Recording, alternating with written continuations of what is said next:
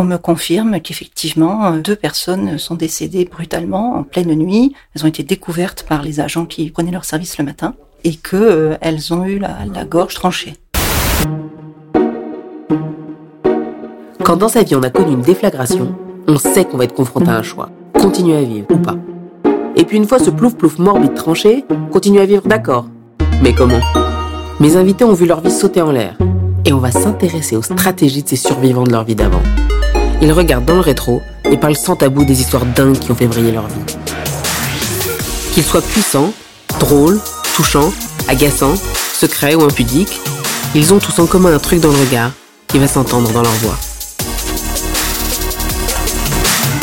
N'attendez pas que la vie vous fasse une blague pour la dévorer. Venez, écoutez leurs histoires, pleurez, rire. Installez-vous confortablement.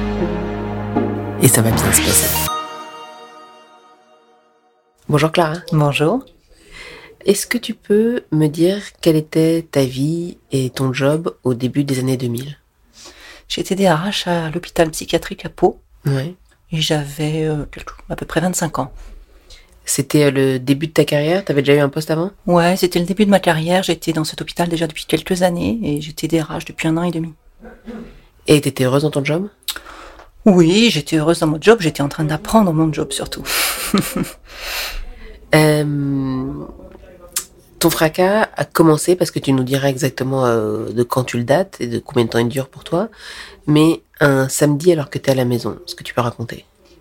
Oui, c'était le samedi 18 décembre 2004 et euh, j'avais, euh, je m'étais réveillée tranquillement et puis je reçois un appel d'une euh, copine et collègue qui était à l'hôpital général de Pau et elle me dit écoute, euh, j'espère que c'est pas une mauvaise blague, mais je viens d'apprendre qu'il y aurait deux morts dans ton hôpital.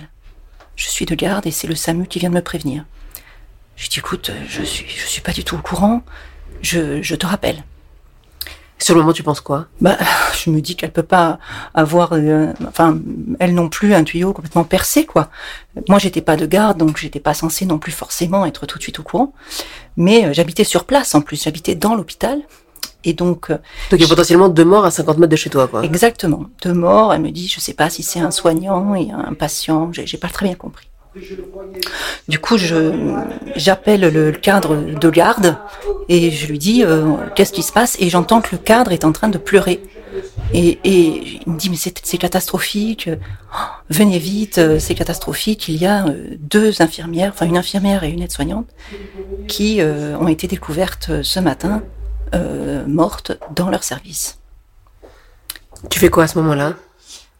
À ce moment-là, ben je, je m'installe dans ma voiture et je vais voir le service en question. Je vois que là, il y a plein de monde devant, hein, les, forces de l'ordre, les pompiers, je sais plus trop qui il y avait, mais il y avait du monde. Et puis, euh, on me confirme qu'effectivement, euh, deux personnes sont, décédées brutalement en pleine nuit.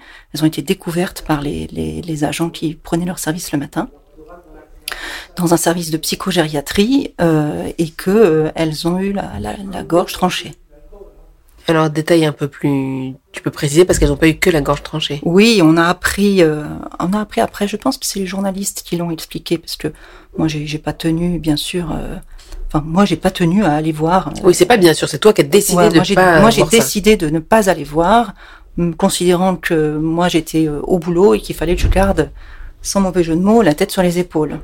Euh, donc, euh, les journalistes ont, ont- ont raconté, je suis pas sûre d'ailleurs qu'il aurait fallu le raconter, mais que euh, l'une des deux personnes avait été décapitée et que sa tête était placée sur la télévision. Euh, ce qui est vraiment une description. On n'a même pas besoin de voir la scène pour comprendre l'effroi que ça que ça que ça que c'est et que ça a dû être pour les collègues qui ont ouvert le service le matin. Donc euh, je je pouvais pas, faire grand chose. À l'époque, on n'était pas aussi bon que maintenant dans la gestion de crise, on va dire. Euh, et du coup, on traîne tous un petit peu. Moi, je, je, je me remets dans ma voiture et j'appelle un proche qui est euh, journaliste de son état. Et je lui dis, je vous parle, je, je, vous parle en, en tant qu'ami et pas en tant que journaliste. Voilà ce qui vient de m'arriver. euh, j'ai besoin d'aide et j'ai besoin de conseils. Et lui, il a été vraiment parfait parce qu'il a gardé l'information confidentielle jusqu'à ce, qu'il reçoive à son tour une dépêche. Et il m'a donné quelques les quelques conseils essentiels parce que il m'a dit voilà d'ici à peu près une heure, les journalistes vont arriver, il va se passer ci, il va se passer ça. Et du coup, il m'a donné euh, les, les, les mots clés euh, et les, les, oui les choses, euh, les réflexes à avoir quand on est complètement perdu, à avoir quand on est confronté à une situation de crise. Je rappelle que j'étais DRH, donc c'était mes agents entre guillemets. Euh, et, et d'ailleurs, je l'ai expliqué à mes enfants en disant que c'était un petit peu comme si c'était mes enfants parce que c'était pas juste le travail, c'était quelque chose qui était très familial. Oui, très familial, très. On était une communauté finalement. Tes enfants, ils avaient quel âge à l'époque? Mes enfants, ils avaient, euh, ils avaient 7 ans et 2 ans à peu près. D'accord. 2-3 ans. Et ils s'en souviennent de cet événement? Mon aîné se, se souvient de, du fracas et du fait que euh, je l'ai amené euh, chez une psy pour m'assurer que ça allait. Elle se souvient, je crois, surtout de ce que les choses n'ont plus été les mêmes après cet événement plutôt qu'avant. Quel était euh, l'état de la vie dans l'hôpital avant que ce, crime euh, arrive? C'était un hôpital qui allait très mal. Il avait, euh, on, avait de très gros problèmes institutionnels. On avait une crise sociale qui avait duré plusieurs mois. Quelques semaines auparavant encore, on était dans des grèves à répétition. Et comme il avait fallu réduire des effectifs par rapport à un déficit, euh, les, les syndicats avaient euh, planté quelques mois avant, et tout le monde s'en souvenait, des croix euh, à l'entrée de l'hôpital, c'est-à-dire que les gens qui passaient devant l'hôpital voyaient ce cimetière pendant plusieurs semaines, le cimetière des postes supprimés, et c'était euh, finalement une ambiance très morbide ou mortifère, euh, et puis euh, un hôpital dont les institutions ne fonctionnaient plus, en tout cas plus plus correctement, et je n'ai pas pu m'empêcher d'imaginer que c'était aussi peut-être un événement qui, bien sûr, allait transformer l'hôpital, mais qui est aussi une des conséquences des dysfonctionnements institutionnels. Euh, tu parles de l'auteur. Il y a donc une enquête pendant les semaines qui suivent le, le mm. crime. Euh,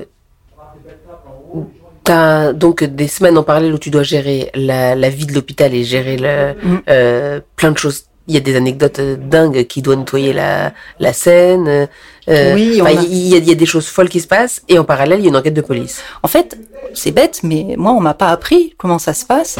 Euh, J'imaginais que quelque chose était prévu pour, mais je ne savais pas quoi. Et j'ai vu le moment où on allait nous demander euh, de remettre en route euh, le service, ça très bien, mais euh, la phase de nettoyage qui était quand même assez lourde allait devoir être prise en charge par les agents d'entretien de, de chez nous. Ce qui était évidemment hors de question et qui ne s'est pas fait. Ils ont finalement bien sûr trouvé une solution. Mais en fait, on passe par des moments de béance, quoi, des, des, des une sorte d'immensité de, de, de problèmes où on se dit mais c'est pas possible et je suis en train de c'est un cauchemar quoi. Et t'es en première ligne à ce moment-là?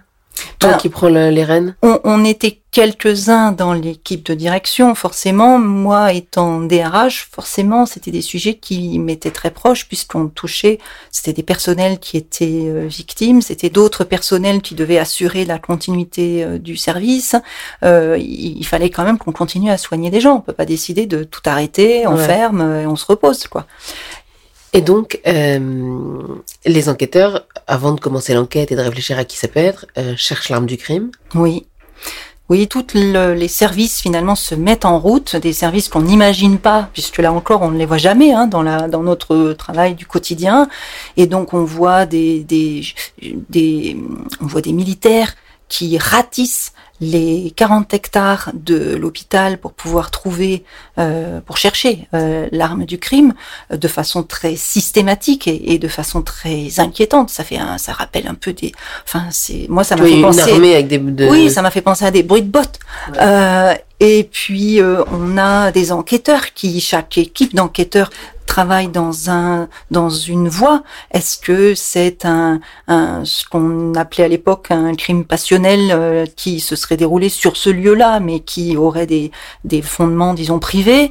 Est-ce que c'est euh, concrètement, est-ce que c'est pas un mari jaloux euh, Ouais, un mari jaloux. Est-ce que c'est pas un, un collègue? Euh, jaloux. Ou... On pense, tu penses, euh, euh, il pense tout de suite au masculin, il pense pas que c'est pas une il, fille. il pense que c'est un homme parce que euh, le, le double meurtre a eu lieu euh, à, à nécessité de la force. Il a fallu de la force parce que l'auteur euh, est passé par un vasistas en hauteur qu'il a cassé. euh, et d'ailleurs, il s'est blessé puisqu'il y a du sang sur le vasistas. Donc, c'est forcément quelqu'un qui a de la force et qui est relativement grand. Euh, et donc, euh, et puis très vite avec l'ADN, ils ont su que c'était un homme. Donc, on, les, enquêteurs cherchaient un homme, ça c'est sûr. Mais un homme, un homme, ça pouvait être un, agent de l'hôpital, ça pouvait être un de mes agents. Euh, et d'ailleurs, euh, on nous a demandé hein, de ressortir tous les vieux dossiers. euh, Là encore, sans mauvais jeu de mots, mais les cadavres qu'on pouvait avoir éventuellement dans les placards. Quel, euh, quel, quel les, co- agent les, les conflits, Oui, l'histoire d'amour mal terminée. quel agent pouvait nous en vouloir euh, euh, Parce que ou est-ce que c'était une famille, la Ouais. famille d'un patient Donc euh, chaque équipe d'en- d'enquêteurs s'est organisée de façon très méthodique et c'est logique quand on y pense. Mais finalement, ça remue des choses très très douloureuses ou des vies privées qui n'ont par ailleurs éventuellement rien à voir avec la- l'affaire. Mais euh, en, en plus, on est dans une en- enquête de flagrance, donc il faut euh, tout, tout, tous les Tout placards ouvert. sont ouverts, tout est ouvert, toutes les possibilités sont ouvertes. Ça peut même être l'un d'entre nous. Ça peut être, euh, ça peut être un voisin, ça peut être vraiment n'importe qui et donc tout le monde. Et ça, en Ça termes veut dire qu'ils prennent l'ADN de tous les hommes? oui, alors il faut organiser le, le prélèvement ADN de tous les agents masculins et anciens agents masculins et stagiaires et euh, euh, mon conjoint, euh, toutes les personnes qui habitent sur le site et qui ont plus de 16 ans doivent être convoqués, même ceux qui sont en vacances, même ceux qui n'ont pas envie, même ceux qui ont peur.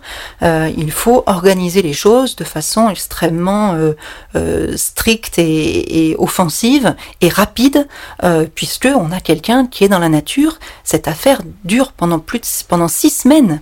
On ne trouve pas l'auteur, donc on est dans une sorte de, enfin dans une dans une peur, dans une angoisse euh, terrible. Et d'ailleurs, moi à ce moment-là, connaissant un petit peu le fonctionnement des médias, parce qu'on avait aussi euh, une très très grosse pression médiatique, euh, je je priais pour qu'il y ait un autre drame terrible ailleurs pour qu'il nous lâche la grappe. Euh, et je Un accident de train, Dieu non, je- moi je pensais au pape. C'est Jean-Paul II qui était en fin de vie. Disais, il pourrait pas casser sa pipe, qu'on nous, qu'on nous laisse tranquille. Au final, euh, c'est pas drôle, mais au final, on a eu le tsunami euh, le 26 décembre, Ouais. donc qui a fait euh, baisser la pression nous, nous concernant. Parce que il y avait ce, ce terrible drame en, en Asie. Mais on voit comment un événement chasse l'autre Ouais. finalement. Et quand on est en plein dans la crise, il faut souhaiter qu'il y ait une autre catastrophe ailleurs pour qu'on nous laisse tranquille. Et quelques semaines après, c'est en parallèle l'angoisse et le soulagement parce que un agent se dénonce. Oui, un agent euh, se dénonce ou en tout cas euh, euh, formule des propos étranges auprès d'autres collègues, un peu délirants, un peu étranges, se demandant si c'était pas lui, enfin quelque chose de bizarre. Et donc l'individu est interpellé. Et nous dit la presse, son domicile fait l'objet voilà d'une perquisition on apprend dans la presse, parce qu'on apprend plein de choses dans la presse, dans ce, cas-là, bien sûr, euh, eh bien, ils ont retrouvé euh, des couteaux, des vêtements avec du sang, et nous on nous annonce que euh, c'est bon, on a trouvé l'auteur, et c'est un agent de l'hôpital. Alors, encore une catastrophe, un agent de l'hôpital, par ailleurs, le fils d'un autre agent de l'hôpital, parce qu'on est en province et que tous les familles sont souvent, voilà, toutes un peu présentes. Et finalement, euh, grâce à l'ADN, ce monsieur qui pourtant était mis en garde à vue euh, est, euh, Innocenté. est innocenté. C'était simplement euh, un chasseur qui avait, euh, comme euh, souvent les chasseurs, des vêtements avec un petit peu, enfin du sang lavé. Ouais, c'est un film, quoi. Ouais, et mais on se dit mais c'est terrible. Comment est-ce que cet agent va le réintégrer dans les équipes? Euh, après ce qui lui est arrivé, le fait que toute la presse en ait parlé, euh, que tous les agents le, le sachent. On se dit mais quand est-ce que ça va se terminer cette euh, cette histoire? Et puis les journalistes faisaient des reportages sur la peur sur la ville, qui aggravait la peur Ouais, finalement de tel voisin de l'hôpital qui met une machine à laver devant sa porte tellement il a peur. La nuit pour se, bagarrer, pour se barricader. oui, pour se barricader. Et puis, Toi, euh, t'avais peur? moi, j'avais, moi, j'ai jamais eu très, j'ai vra- vraiment jamais eu peur. Mais ce qui me faisait peur, c'était la peur des gens. Parce que euh, la peur du personnel, par exemple, ça empêche euh, de soigner, de réfléchir, euh, de s'organiser. Le, le fait est que on ne peut pas soigner correctement des, des patients en étant, en suspectant son collègue, le patient, de ce qu'il a pu éventuellement faire. Ouais. Donc tout le monde cherchait cet individu masculin qui s'était blessé à la main et on ne le trouvait pas. Tu reçois quelques semaines après deux coups de fil l'un après l'autre et, et, et tu, ça allume un truc dans ta tête. Oui, je reçois un, un coup de fil du chef d'établissement. Euh, Ce, ce jour-là, c'était fin janvier. J'étais à mon tour euh, euh, d'astreinte. Et euh, il me dit, euh, écoute, je te préviens, nous allons recevoir euh, dans notre hôpital un patient. il est extrêmement dangereux. Euh, et donc, à titre exceptionnel, j'ai euh, accepté que les forces de l'ordre soient présentes euh, autour du bâtiment dans lequel ce, patient sera hospitalisé. Bon, c'est vrai que c'est exceptionnel, puisque d'habitude, les patients qui ont des accès dangereux sont quand même pris en charge en psychiatrie sans les forces de l'ordre, heureusement. Bon, hum, très bien, donc je dis d'accord, puis c'est tout, il m'en m'en- dit pas plus. Et puis une heure plus tard, je reçois un appel d'un journaliste euh, qui me dit euh, j'ai une bonne nouvelle pour vous et je vous la donne et puis je peux recueillir votre euh, votre réaction. Mais j'ai dit dites d'abord. et il me dit voilà, on a retrouvé l'auteur cette fois, c'est le vrai. Il est blessé à la main, l'ADN est en cours ou venait d'être fait, je ne sais pas. Et il se trouve que euh, on a su plus tard que c'était effectivement euh, l'auteur, euh, un jeune homme qui avait fait l'objet d'un contrôle d'identité dans la ville de, de Pau. Je crois que le, jeune homme était en train de fumer du cannabis. Et puis il a sorti son arme, il a tiré sur un policier. Heureusement, son arme s'est enrayée. Sinon, on aurait eu encore un mort. Et donc le, détenu, le patient, enfin l'individu euh, est intercepté et il se rend compte qu'il est blessé à la main, cette fameuse blessure que euh, tout le monde recherchait depuis un mois et demi. Finalement, le patient n'a pas été hospitalisé dans notre hôpital, le médecin-chef s'y est fermement opposé et on peut bien Et toi aussi, le comprendre. Bah oui, on a tous considéré que c'était une hérésie et qu'il fallait, il était impossible d'être soignant euh, d'un, d'un, de, de l'auteur présumé euh, de nos collègues. Quoi, c'était vraiment euh, incroyable qu'on ait pu même imaginer ça. Il y a des fois, on se dit mais comment ils ont pu imaginer qu'on puisse qu'on puisse faire ça? On a eu plein d'autres soucis. On a fait venir euh, la cellule d'urgence médico-psychologique euh, d'Albi. Il fallait leur trouver euh, un hôtel, des voitures, etc. T'as trouvé un hôtel un peu spécial. ah ouais, alors du coup, il fallait, on n'avait pas les moyens pour payer un hôtel cher. Du coup, je prends le premier hôtel que je trouve. Je connaissais pas moi les hôtels. Et puis on m'annonce le lendemain qu'en fait c'est un hôtel de passe. Oh là là. C'est-à-dire que à ce moment-là, toi, tu mets ton job de RH de côté. Euh, c'est ton adjointe qui, qui gère et tu te pendant des semaines et des mois exclusivement à ça. Oui, exclusivement à ça et aux, enfants euh, des victimes que, hélas, on a pris en charge de façon, à mon sens, bien trop tardive. Euh, et c'est d'ailleurs mon grand regret euh, de cette période dingue, c'est que nous n'avons pas donc monté de cellules de crise et du coup, aucun d'entre nous, sur le moment, ce petit matin de samedi euh, 18 décembre, euh, n'a pensé appeler les familles. Et ça, je ne m'en remettrai jamais. C'est vraiment le truc, euh, la pire des erreurs, euh, enfin à faire et on l'a faite parce que ben, on était complètement euh, perdus, on n'avait pas de méthode et on n'a pas non plus d'ailleurs été aidé. Hein, je crois que tout le monde était un peu hébété, puis on était moins habitué, je crois, hein, qu'aujourd'hui quand il y a quand il y a une crise. Maintenant, on a quand même des réflexes qu'on n'avait pas à l'époque. Est-ce que cet événement a servi de cas d'école pour apprendre la gestion de crise? Je- Améliorer la gestion des crises? Je crois Bah, je crois pas, alors que c'en est un, parce que finalement, une crise, c'est pas forcément un quart sur un train. Euh, moi, j'en ai parlé régulièrement après quand j'ai fait des formations, non seulement parce que une crise de cette nature qui euh, s'ajoute à une crise politique, médiatique, plusieurs crises finalement s'ajoutent les unes aux autres. on a à la fois des soignants qui sont dans une très grande difficulté, mais on a aussi besoin de monde supplémentaire, en particulier la nuit, parce que c'est normal, il fallait renforcer les équipes euh, la nuit, mais moi j'avais pas le personnel pour renforcer les équipes la nuit. Donc euh, j'ai... Non, ils étaient en train de changer toutes les fenêtres. j'ai pris un peu n'importe qui. Au départ, j'ai demandé aux, retraités, aux administratifs, en priant pour que ce soit pas l'un d'entre eux qui soit l'auteur. J'avais pas de solution pour euh, renforcer les équipes avec des professionnels dont on serait sûr que ceux-là, ils sont safe, ou à minima même formés. Euh, on nous a envoyé, on a pris des enfants du personnel. J'en ai une, elle a fait une crise d'angoisse à 2 heures du matin. Il a fallu la retirer euh, d'urgence euh, parce que la jeune fille, et on peut le comprendre, c'était s'est piqué une crise d'angoisse en pleine nuit. Les autres soignants me disant, nous envoyez-nous du monde, mais pas cela. Pas des patients en plus, quoi. Voilà, parce que ça nous fait des problèmes supplémentaires. Donc on est, on s'est dit bon, on va mettre des vigiles avec des chiens, mais ça n'a plus rien à voir avec un hôpital psychiatrique. Jusqu'où ça peut aller, on, on est, on est obligé obligé de s'arrêter et de se dire non, mais là, on va arrêter de déconner et euh, on va essayer de redevenir euh, soignant. En tout cas, si nous, on ne redevient pas soignant, personne ne va nous pousser à le, à le devenir chacun, euh, ajoutant son angoisse à l'angoisse. Tu me disais que l'hôpital avait une, une politique d'ouverture du service. Oui. Est-ce que ça a été euh, challengé? Enfin, ça a forcément été challengé, mais est-ce que cette politique a été remise en question après?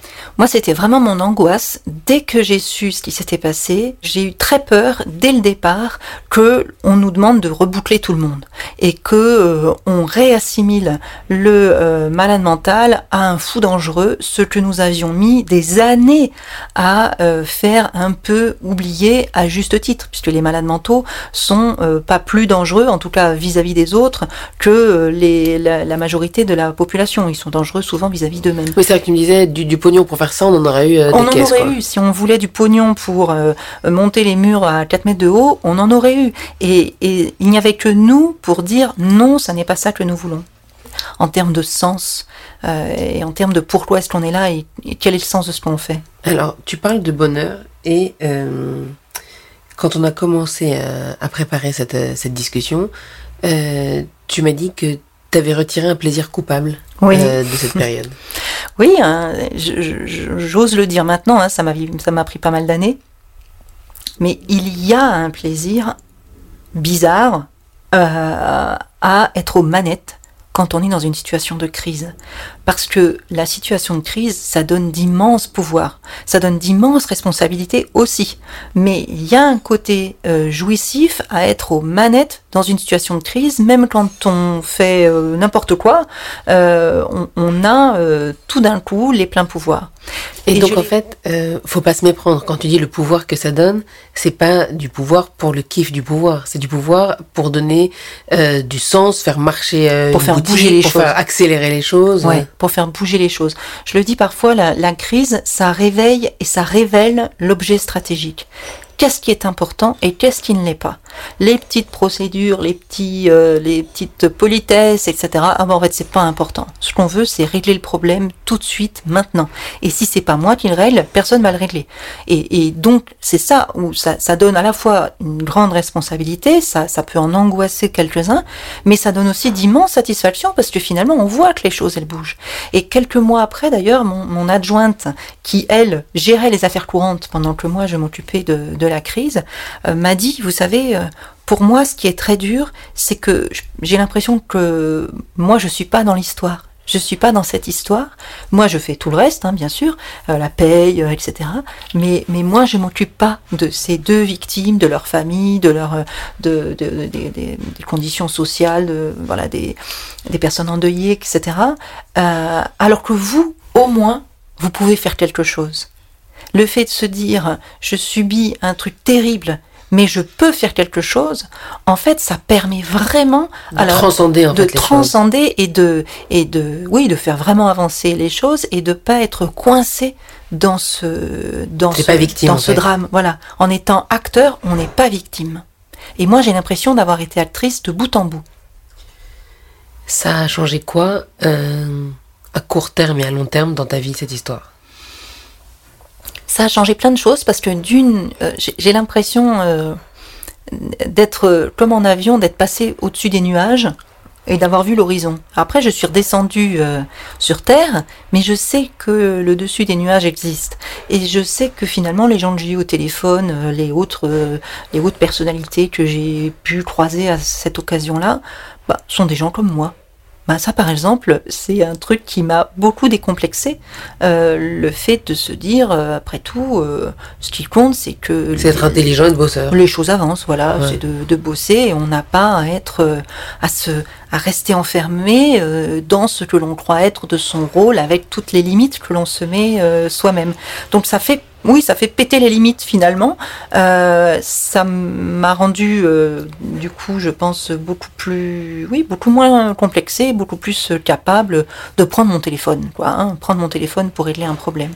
Et puis, ça m'a permis aussi de, de réfléchir justement à ce, à ce plaisir euh, de, de ce, cette espèce de pouvoir et à réfléchir à comment j'allais atterrir ensuite, puisque euh, le plus difficile dans la crise, c'est l'atterrissage.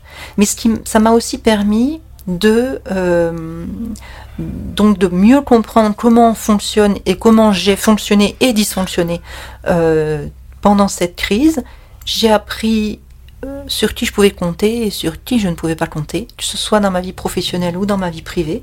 J'ai fait, entre guillemets, euh, un peu de ménage, hein, euh, des deux côtés d'ailleurs. Mais je voulais dire, comment dans ta vie professionnelle, à la suite de ça, t'as géré ton envie d'intensité? Ça n'a pas été simple parce que justement, euh, j'ai eu après euh, des boulots euh, formidables, mais d'autres plus tièdes, et la tiédeur, ça ne m'était plus supportable. La tiédeur, ou en tout cas l'absence de sens, ou les petits compromis, ou, le confort. Oui, où il faut davantage. c'est plus important de dire bonjour à la dame, à sa chef par exemple, que de lui dire des choses vraies. Et puis ça m'a ça m'a aussi euh, donné l'envie. Euh, en fait, tout au long de ma carrière professionnelle, après, j'ai fait des boucles avec cet événement. Euh, et j'ai notamment euh, eu la chance de diriger. d'être un jour, on m'a contacté pour me dire est-ce que ça vous intéresse de diriger la réserve sanitaire? C'est des milliers de professionnels volontaires qui peuvent être appelés en renfort quand il y a besoin. Et, donc les Prusses Et, et la réserve sanitaire, donc les, les Prusses, a été créée euh, quelques années après. Et quand on m'a proposé le poste, sans penser à ce qui m'était arrivé, hein, il se trouve qu'à ce moment-là, j'étais disponible. J'ai dit, mais oui, c'est exactement comme ça que je vais finir ma, ma, ma boucle. C'est alors j'avais j'avais fait d'autres boucles. Hein. J'avais euh, euh, j'ai travaillé en cabinet ministériel. J'ai fait plein de plein de boucles. Mais celle-ci, j'en suis très fière parce que quelque part j'ai été à la tête d'une structure chargée d'aider les, les, collègues qui allaient vivre ce que j'avais vécu. Mais j'ai eu une autre boucle euh, incroyable, c'est que je travaillais dans un cabinet ministériel et puis euh, on a un remaniement. Donc euh, voilà, comme le ministre, eh bien son cabinet part, hein, on est viré quoi, hein, c'est le jeu. Et, et, moi j'avais quand même très envie de retourner dans un cabinet ministériel, continuer et, et, et faire la santé, il faut le dire, c'était ouais, c'était la santé. Euh, j'avais envie de, continuer ce travail dans la santé, même avec une toute autre équipe et un tout autre ministre. Et puis, euh, on, me, fait comprendre que non, euh, je ne serai pas reprise. Et là, j'apprends dans en, première page du journal Le Monde que le, Conseil constitutionnel vient de, de, casser, on va dire, la loi de 1990, qui était la loi qui définissait la façon dont on prenait en charge les patients euh, sans consentement en psychiatrie. Concrètement, le cabinet est dans la merde. Concrètement, le nouveau cabinet santé est dans une merde noire, puisqu'ils ont un délai extrêmement court imposé par le Conseil constitutionnel pour réécrire en entier une loi très compliquée. Et si jamais ils ne le font pas dans les délais, eh bien, le 1er août 2011, toutes les mesures d'hospitalisation sans consentement tombent. Donc, euh, il y avait une urgence à euh, faire une loi et à la faire passer, et les décrets en Conseil d'État, les décrets simples, etc. Donc c'est le week-end, t'es dans ton train, tu vois ça et qu'est-ce que tu fais? Moi, j'écris un mail au nouveau directeur de cabinet. Comme d'hab, direct. Ouais. en lui disant, bah écoutez, je lui ai pas dit vous êtes dans la merde, mais euh, c'était un peu ça. Je lui ai dit, ben voilà, vous avez une loi à faire, c'était pas prévu dans votre plan, hein, certainement. Euh, en quelques mois seulement, moi, je connais la psychiatrie, je pense être légitime sur les questions de dangerosité en psychiatrie, parce que c'était ça le cœur du sujet. Je connais un peu euh, les forces en présence, tout de même, avec ce qui m'est arrivé. Je sais par ailleurs, je connais par ailleurs le processus législatif, et j'ai défendu des décrets au Conseil d'État, etc. Donc, au plan juridique, ça va. Si vous voulez, moi, je vous fais la loi. Et ben, j'ai reçu un petit coup de fil. il m'a dit, bah, vous démarrez demain. et, j'ai eu de la chance, quoi, finalement, mais à, pouvoir réutiliser ce que j'avais appris. Je réutilise encore aujourd'hui ce que, ce que j'ai appris au cours de ces quelques semaines euh, absolument euh, terribles. Ouais. Donc en fait, ça t'a donné confiance mm. et ça t'a donné une exigence pour la nature de, de, vie pro que tu voulais avoir et vie perso que tu voulais avoir. Ouais, moi si je m'éclate pas, euh, après quand je vois que ça peut s'arrêter du jour au lendemain et de façon terrible parce que forcément on se met dans la peau euh, des, des familles, euh, enfin quand on frôle la mort, on, on, on, sait tous que, enfin je crois, tous celles et ceux qui ont frôlé la mort de près savent que la vie prend un autre, oui, un autre sel, un autre sens et même si c'était pas euh, ma famille, euh, mes amis euh, qui ont été qui ont été tués par ce pauvre patient parce que j'ai aussi euh, gardé euh, une pensée euh, à la fois émue et triste hein, encore aujourd'hui. Pour ce jeune homme, il est hospitalisé toujours depuis ce temps-là. Il le sera certainement encore pendant des années sous médicaments alors que bah, il a pris de l'âge et que probablement ce fait-là ne se. Mais personne n'a jamais ne signera le papier pour le laisser sortir. Ah oui, c'est à craindre. Ça aurait été quoi ta vie s'il n'y avait pas eu le drame de peau? Et je me pose souvent la question. Euh, je sais pas. Euh, je serais pas la même en tout cas, ça c'est sûr. Et je, pense que je n'aurais pas euh, osé candidater sur des postes prestigieux comme j'ai osé le faire dans ma vie. Euh, j'aurais peut-être euh, fait des choses aussi très différemment dans ma vie privée. J'ai peut-être aussi été un peu... Ça m'a amené une certaine brutalité aussi peut-être. ça n'a pas amené que de la, que de la douceur. Quand on dit je fais le ménage, je fais le ménage et parfois ça, il y a des pots cassés quoi, on va dire. Donc... Comment t'écris pot? dans tous les sens du terme. Euh, je je sais pas, je, je, ne sais pas du tout. Euh, le fait est que j'ai découvert, euh, j'ai l'impression d'avoir découvert mon métier, mon vrai métier en fait. Et, qu'avant ça, je faisais euh, de l'administration, euh, des comptes, euh, mais que par exemple les questions de sens du soin, de relations thérapeutiques, de, de, prise en compte des aidants, de partenariat thérapeutique, toutes ces questions-là qui m'intéressaient, c'est vrai, mais je ne les avais pas investies comme je les ai investies j'ai considéré à partir de ce moment-là que moi, je n'étais pas juste là pour faire l'administratif d'un côté, puis les soignants, ils faisaient du soin de l'autre. Que la façon dont j'allais gérer mon, affaire au plan administratif avait un impact sur les équipes et même sur les patients. Euh, j'ai eu pas mal de débats euh, ces dernières années sur Twitter quand je, je me permettais de prendre position sur des questions de relations thérapeutiques et qu'on me renvoyait dans mes buts que je n'étais qu'une administratrice active je non plus ça moi c'est fini ça. Moi je, je, suis rentrée dans le dur quoi on va dire. J'ai l'impression d'avoir euh, vécu quelque chose avec mes équipes pour de vrai. Quand on te connaît un peu que ce soit dans la vraie vie ou, euh, ou quand on te suit sur, euh, sur Twitter par exemple on a l'impression que tu as peur de rien. C'est vrai? Oui j'ai peur de rien. J'ai peur de rien. C'est un problème, hein. ça inquiète ma mère peut-être, mais non, j'ai peur de rien, même euh, le ridicule, tout ça, j'ai peur de rien.